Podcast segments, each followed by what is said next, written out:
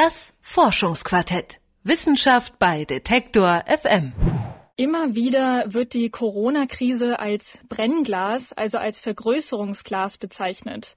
Brennglas deswegen, weil viele altbekannten Probleme noch mal viel stärker auftreten, zum Beispiel die Lebenssituation vieler Familien mit kleinen Kindern. In diesem Kontext fällt häufig der Begriff Backlash. Das bezeichnet einen beobachteten Rückfall in traditionelle Familienmodelle. Der kommt dadurch zustande, dass wir jetzt seit der Krise viel mehr aus dem Homeoffice arbeiten. Dazu kommt, dass alle Kinder in den letzten Monaten von zu Hause aus für die Schule gelernt haben. Das heißt, es musste auch viel mehr Zeit für die Kinderbetreuung zu Hause aufgewendet werden und vor allem Frauen leiden unter dieser Doppelbelastung. Der Wirtschaftswissenschaftler Moritz Kuhn und sein Team haben deshalb erforscht, wie sich die aktuelle Wirtschaftskrise auf Familien auswirkt. Dabei gibt es einige Wissenschaftlerinnen und Wissenschaftler, die schon lange einen Paradigmenwechsel in den Wirtschaftswissenschaften fordern. Ina Pretorius zum Beispiel. Meine Kollegin Esther Stephan hat mit beiden gesprochen. Hallo Esther. Hi. Die Wirtschaft ächzt unter den Belastungen der letzten Monate und nur sehr schwerfällig geht es mittlerweile wieder bergauf. Hier in Sachsen haben zum Beispiel erst seit kurzem alle Geschäfte wieder geöffnet und auch die Gastronomie kommt erst so langsam wieder in Schwung. Wie kann sich die Wirtschaft denn überhaupt von dieser schweren Krise erholen? Ja, es geht sehr langsam voran, ne? Aber deswegen hat ja auch die Bundesregierung in der letzten Woche das Konjunkturpaket beschlossen, indem sie einfach mal 130 Milliarden Euro in die Hand genommen hat, um die Wirtschaft wieder anzukurbeln. Klar, das sind alles super wichtige Hilfen, die viele Menschen und Unternehmen jetzt retten können und ihnen helfen, wieder auf die Beine zu kommen. Zu dem Paket gehören eben zum Beispiel die Senkung der Mehrwertsteuer und der Stromkosten. Und davon sollen vor allem die Menschen profitieren, die gerade echt viel weniger Geld haben. Hm. Viele Menschen konnten ja jetzt einige Monate gar nicht mehr arbeiten. Zum Beispiel der Gastronomiezweig, den hat es da ziemlich schwer getroffen. Ich habe es gerade schon mal erwähnt. Aber für viele ging die Arbeit ja auch weiter, nur unter viel schwierigeren Umständen. Genau, also ganz viele Menschen mussten ja auch sogar noch viel mehr arbeiten als davor. Und da hat sich dann ja eigentlich auch erst so richtig gezeigt, welche Jobs so wichtig für die Gesellschaft sind. Stichwort Systemrelevanz. Das sind dann zum Beispiel die Altenpflegerinnen und die Krankenschwestern, denen wir aus unseren Fenstern zu applaudiert haben. Und genau diese Jobs, das wird jetzt ja schon total oft diskutiert, sind eben aber auch die Arbeiten, die schlecht bezahlt werden. Und dazu kommen ja aber auch noch die Arbeiten, die zu Hause verrichtet werden müssen. Ja, genau. Also ich weiß nicht genau, wie es bei dir aussieht, aber ich muss dadurch, dass ich jetzt so viel zu Hause bin, viel, viel öfter mal so kurz durchwischen oder saugen und natürlich auch viel, viel mehr Geschirr abwaschen, wenn es eben nicht mal so zwischendurch einen Döner auf die Hand gibt. Und ich habe nicht mal Kinder zu Hause. Mhm. Ja, also bei uns ist es auch so. Wir müssen auch viel, viel öfter in der Woche putzen, weil einfach ja alle zu Hause sind und es deswegen auch viel äh, schneller schmutzig wird. Aber was hat denn die Arbeit, die man zu Hause macht, mit der Arbeit zu tun, die Pfleger und Pflegerinnen im Krankenhaus zum Beispiel machen?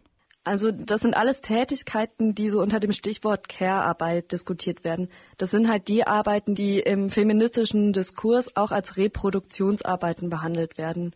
Also das betrifft im Wesentlichen alle Arbeiten, die sich um Pflege im weitesten Sinne drehen.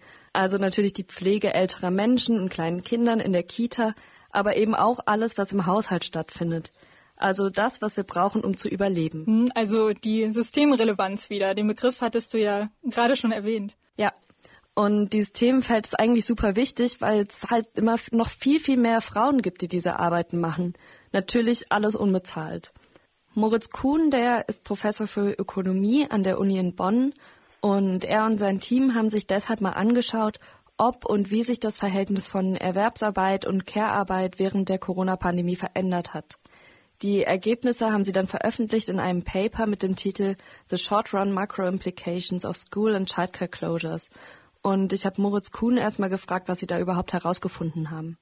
Ähm, also was wir in unserer Studie machen, ist uns die Frage stellen, was sind denn vermutlich die Konsequenzen davon, wenn wir auf der einen Seite ökonomische Aktivität wieder anfangen, wenn wir anfangen, wieder ins Büro zu gehen, wenn wir anfangen, wieder in die Fabriken zu gehen, zu produzieren, und äh, als Handwerker wieder, ähm, sagen wir mal, Heizungen zu installieren und so weiter. Was passiert, wenn wir damit anfangen, das wieder hochfahren wollen, aber auf der anderen Seite ähm, die Kinderbetreuung bzw. Schulen und die Ausbildung von Kindern nicht in gleichem Maße wieder, wieder hochfahren. Und ähm, wir haben jetzt natürlich keine Daten dazu, wer genau wie viel Kinderbetreuung zum aktuellen Zeitpunkt hat. Das heißt, wir müssen probieren, das irgendwie zu schätzen. Und die Schätzungen, die wir liefern, muss man, denke ich, ist wichtig dazu zu sagen, sind auch Obergrenzen dafür, wie groß diese Effekte sein können. Aber diese Obergrenzen sind so hoch, dass wir eben gesagt haben, das scheint gesamtwirtschaftlich, wenn wir darüber nachdenken, wie viel Arbeitsangebot wird von Eltern ähm, erbracht, ist das eine Sache, die man bedenken sollte, wenn man darüber nachdenkt, wie sieht die richtige Politik aus, um aus so einem Lockdown, wie wir ihn jetzt hatten, wieder herauszukommen. Und spezifisch, was wir finden, ist ähm, im ersten Schritt fragen wir, okay, wie viele Eltern sind denn potenziell betroffen? Also sagen wir mal, heute äh, geht die Produktion wieder los, alle wachen auf und sagen, oh, ich habe keine Kinderbetreuung. Welcher Anteil der Beschäftigten ist das?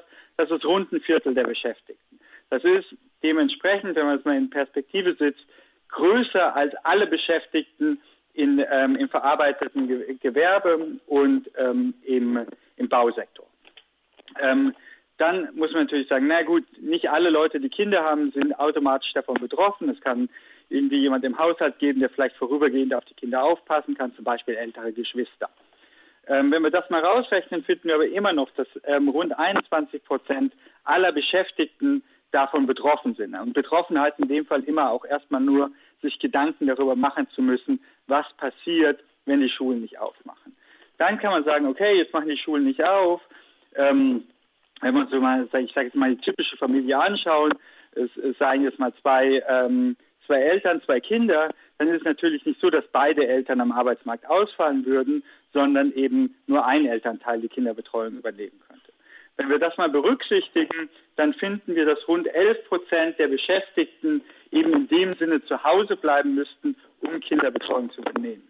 Ich betone hier nochmal, das sind Obergrenzen. Das heißt, wenn jetzt irgendjemand ähm, kreative Lösungen findet, ähm, die Kinderbetreuung zu regeln, ähm, in dem Sinne ist das, ist das eine Obergrenze, die wir hier anheben, da kommen wir auf 11 Prozent der Beschäftigten. Und wenn wir jetzt noch einen Schritt weitergehen und sagen, ein Teil der Beschäftigten arbeitet in Teilzeit und ähm, wenn wir immer den Partner aus dem Haushalt von den Eltern nehmen, die ähm, die wenigeren Arbeitsstunden äh, leisten und uns einfach mal fragen, was der Anteil der Arbeitsstunden da ausfallen würde, dann kommen wir auf 8 Prozent. Und auch um die Zahl nochmal in Perspektive zu rücken, 8 Prozent ist ungefähr achtmal der Arbeitsausfall, den wir, 8 Prozent der Arbeitsstunden ist ungefähr achtmal der Arbeitsausfall, den wir während der Finanzkrise hatten aufgrund von Kurzarbeit. Also das sind gesamtwirtschaftlich sehr, sehr große Zahlen, wenn wir sagen, 8 Prozent der Arbeitsleistung kann nicht erbracht werden. Jetzt haben wir gerade gehört, dass vor allem die Menschen davon betroffen sind, die weniger verdienen oder in Teilzeit arbeiten. Und das sind halt so 82 Prozent der Fälle Frauen. Die sind also ganz besonders hart von der aktuellen Wirtschaftskrise getroffen. Hm. Jetzt befinden wir uns ja in einer Ausnahmesituation, die hoffentlich bald wieder vorbei ist. Deswegen gibt es ja auch extra das Konjunkturprogramm, das wir am Anfang erwähnt haben, oder? Ja, genau. Das soll jetzt ja erstmal diese krassen wirtschaftlichen Auswirkungen abfedern. Das Problem ist allerdings, dass das Konjunkturprogramm aber erstmal nur ganz viel Geld auf diese Probleme wirft und die Langzeitfolgen gar nicht richtig gesehen werden. Denn es ist ja jetzt nicht so, dass wir weiterhin Monate oder Jahre lang sogar im Homeoffice oder Homeschooling bleiben werden. Die ersten Schulen haben ja auch schon wieder geöffnet. Sondern es gibt eben noch einen anderen Effekt, den die Schulschließungen auf die Wirtschaft haben. Und der dürfte sich laut Moritz Kuhn eher langfristig einstellen. Es geht natürlich immer nur niemand geht davon aus, dass Schulen dauerhaft ge, äh, geschlossen bleiben. Also da bei uns ging es in der Untersuchung wirklich mal darum, was passiert in diesem Zeitraum, wo die Sachen asynchron äh, gestartet werden.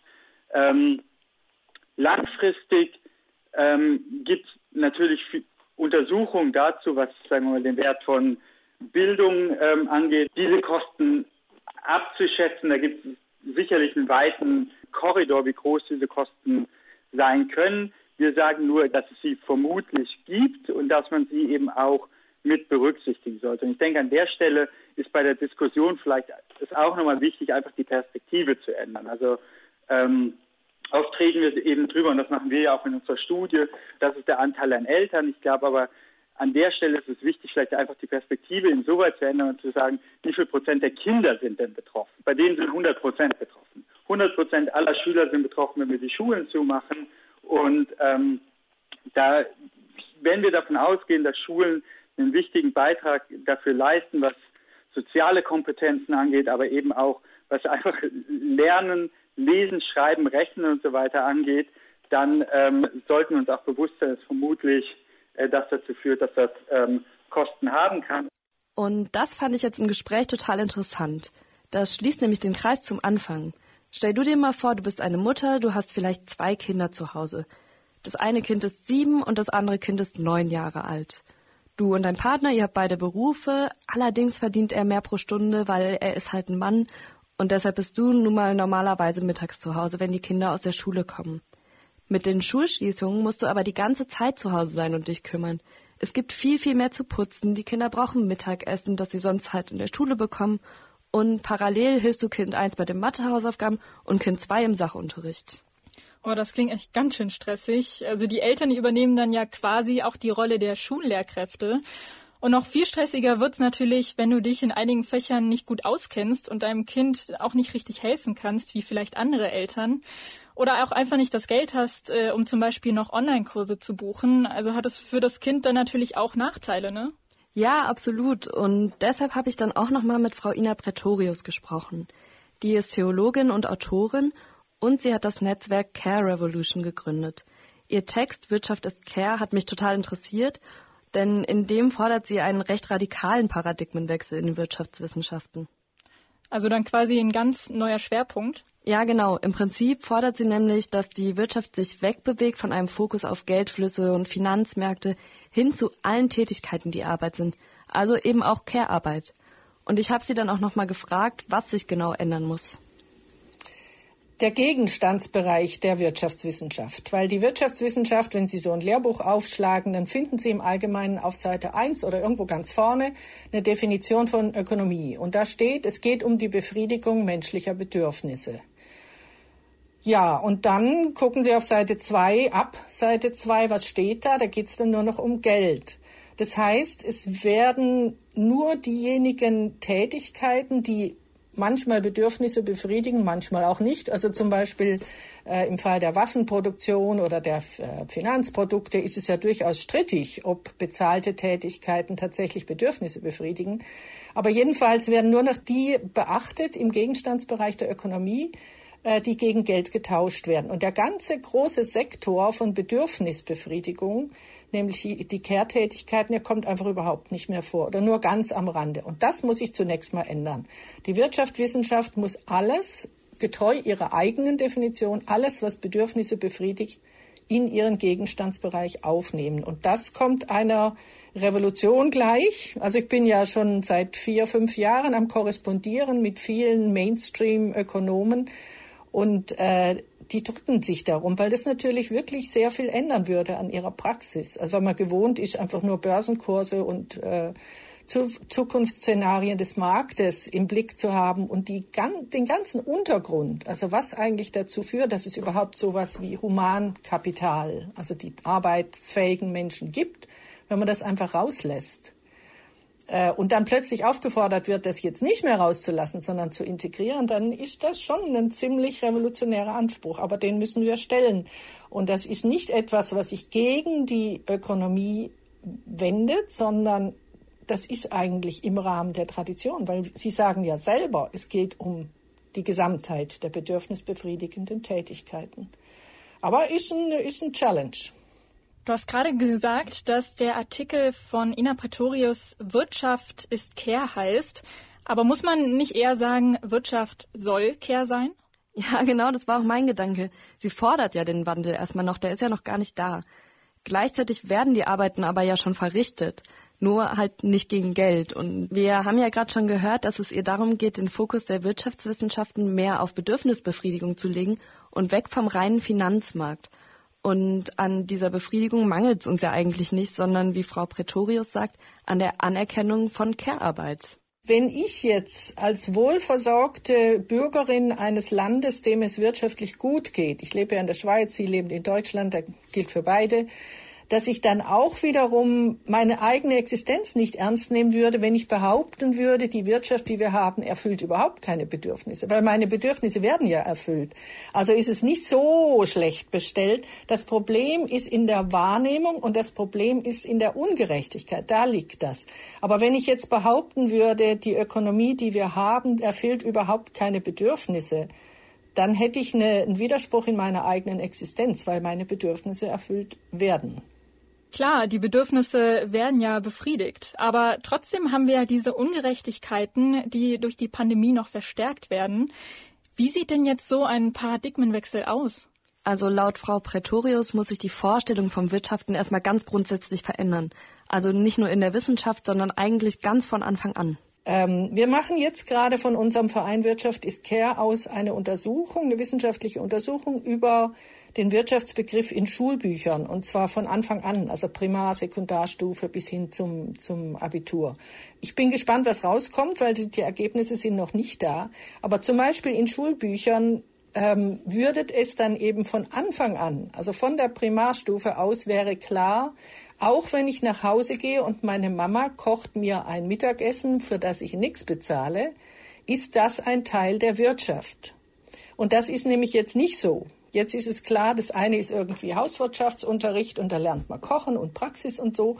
Und das andere ist dann die ernsthafte Ökonomie, die dann vor allem in der Oberstufe gelehrt wird und bei der es nur ums Geld geht. Das wäre zum Beispiel ein ganz wesentlicher äh, Unterschied ganz an der Basisstufe. Und im Studium, wenn jemand Wirtschaft studiert, wäre es analog.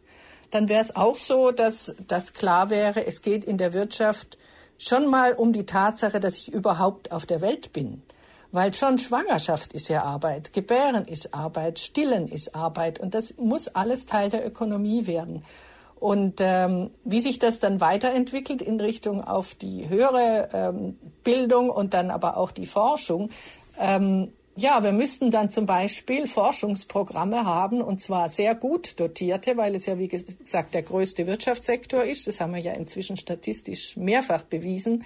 Da müsste untersucht werden, ja, wie werden denn im Privatbereich die Bedürfnisse befriedigt? Wie funktioniert das? Wer tut was? Wer delegiert was an wen und so weiter? Das ist ein riesiges Forschungsfeld. Und das müssten wir dann beackern. Und wenn Sie sich jetzt vorstellen, bei uns heißt es Nationalfonds, in Deutschland heißt es, glaube ich, Deutsche Forschungsgemeinschaft, wie dann die Gelder verteilt würden, was untersucht würde, was erforscht würde und was vielleicht ein bisschen weniger erforscht würde, das würde sich massiv, massivst ändern.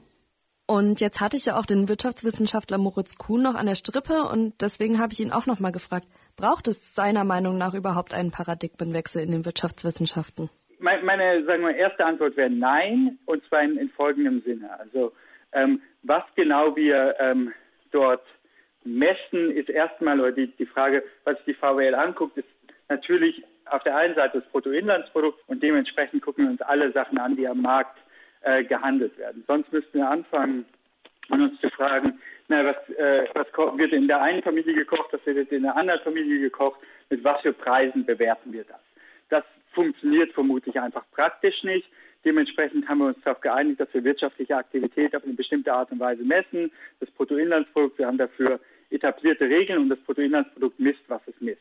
Das heißt aber nicht, dass sich Volkswirte nicht auch mit anderen Themen beschäftigen. Und ähm, da schaut man natürlich schon sehr genau drauf, wenn es darum geht, zu verstehen, wo kommt denn die Arbeitszeit her? Was macht denn das Arbeitsangebot?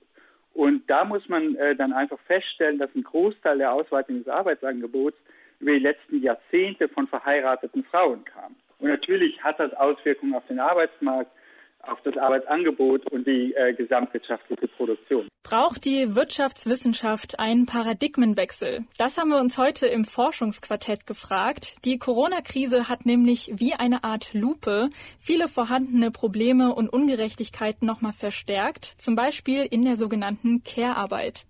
Meine Kollegin Esther Stephan hat darüber mit der Theologin Ina Pretorius gesprochen und auch mit dem Wirtschaftswissenschaftler Moritz Kuhn. Danke dir, Esther. Ich danke dir. Das war das Forschungsquartett diese Woche. Ich hoffe, die Folge hat euch gefallen. An dieser Stelle kann ich auch noch mal sehr die Folge von letzter Woche empfehlen. Da haben wir über das sogenannte PCO-Syndrom gesprochen. Das ist die am häufigsten auftretende Hormonstörung bei Frauen weltweit. Also hört doch da auch gerne nochmal rein. Das Forschungsquartett gibt's auf detektor.fm und auch überall da, wo es Podcasts gibt. Ich bin Neora Koch. Vielen Dank an euch fürs Zuhören und bis nächste Woche. Tschüss. Das Forschungsquartett. Wissenschaft bei Detektor FM.